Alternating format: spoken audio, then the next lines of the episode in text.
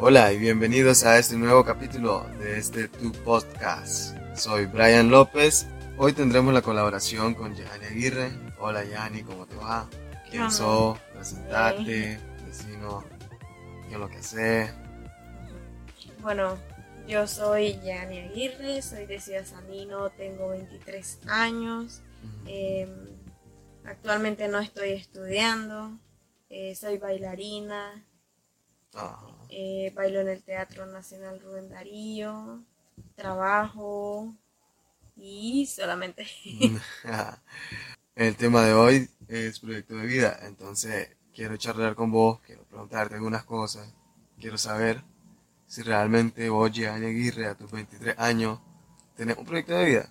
Eh, por el momento, ahorita, ahorita no lo tengo muy claro, porque es que ahorita estoy en una situación muy difícil, estoy trabajando solamente, estoy trabajando simplemente para mi comida, para mi pasaje y para sobrevivir. Dijiste que dejaste de estudiar, Sí, ¿qué pensás hacer para poder retomar tu proyecto de vida? pues creo en Dios, volver a retomar mis estudios o simplemente enfocarme en mi futuro. Mi futuro es estudiar, mi futuro es ser alguien en la vida, tener una familia, ser saludable, seguir bailando porque es lo que a mí me encanta.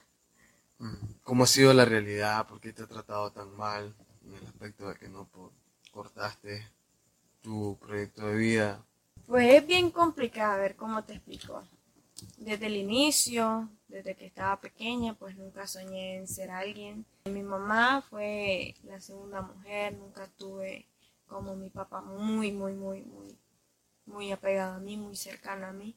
Siempre vivíamos en otra casa y él en otra casa, él tenía otra familia y entonces nos mudamos de casa.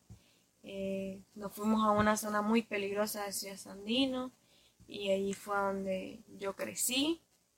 Eh, mi mamá siempre me llevaba a danza, ella me inculcó la danza y pues mis hermanos tomaron el mal camino, empezaron a andar en las calles, a hacer delincuencia, a consumir droga, pero gracias a Dios fui la única en salir adelante con mis estudios.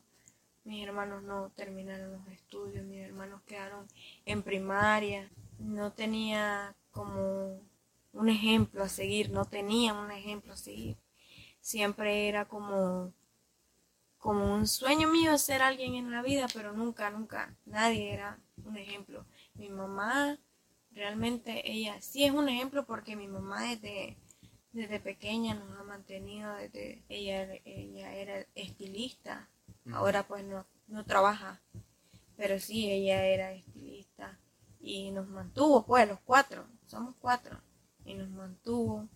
Y pues mm, gracias a Dios yo me bachilleré, le di eso a mi mamá, pues me bachilleré, ella se sentía muy orgullosa de mí. Y pues entré, logré entrar a la Ajá, universidad, logré, eh, logré terminar mi primer año con nota alta, buen estudiante, y entonces, pero ya empezó la pandemia y ya tuve que salirme porque en mi, en mi casa no había internet y pues no tenía cómo tener este comunicación en las clases. Y entonces pues tuve que, que salirme, tuve que dejar los estudios y no, era nadie, no era nada. Entonces hasta este momento estoy en una zona franca, nunca había trabajado en una zona franca, nunca había sentido ese peso de estar todo el día de pie, que mucha gente con temperatura terrible, que te tratan mal, que te gritan, que te dicen un poco de vulgaridades. Y entonces ha estado muy feo pues trabajar ahí. Yo no sé la gente cómo aguanta, pero si ellos aguantan, yo también aguanto Así por es. necesidad.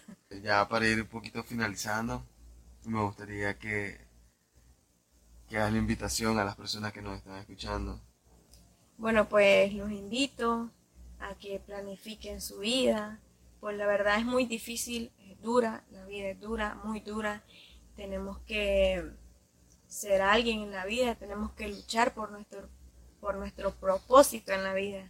Tenemos que tener un propósito para llegar a ser alguien en la vida, claro que sí. Así es. Entonces, muchas gracias por escuchar, Bueno. muchas gracias por, No, por pues, preguntarme. realmente muy agradecido por, por- por la experiencia que nos estás contando. Espero que algún día pues, puedas lograr tus sueños y tu proyecto de vida se cumpla. Los invito a dejar huellas en sus caminos, que puedan lograr eh, satisfacer sus deseos de poder ser alguien en la vida. Y pues más nada, muchas gracias. Eh, gracias a ustedes por escucharnos, estar pendientes de nosotros.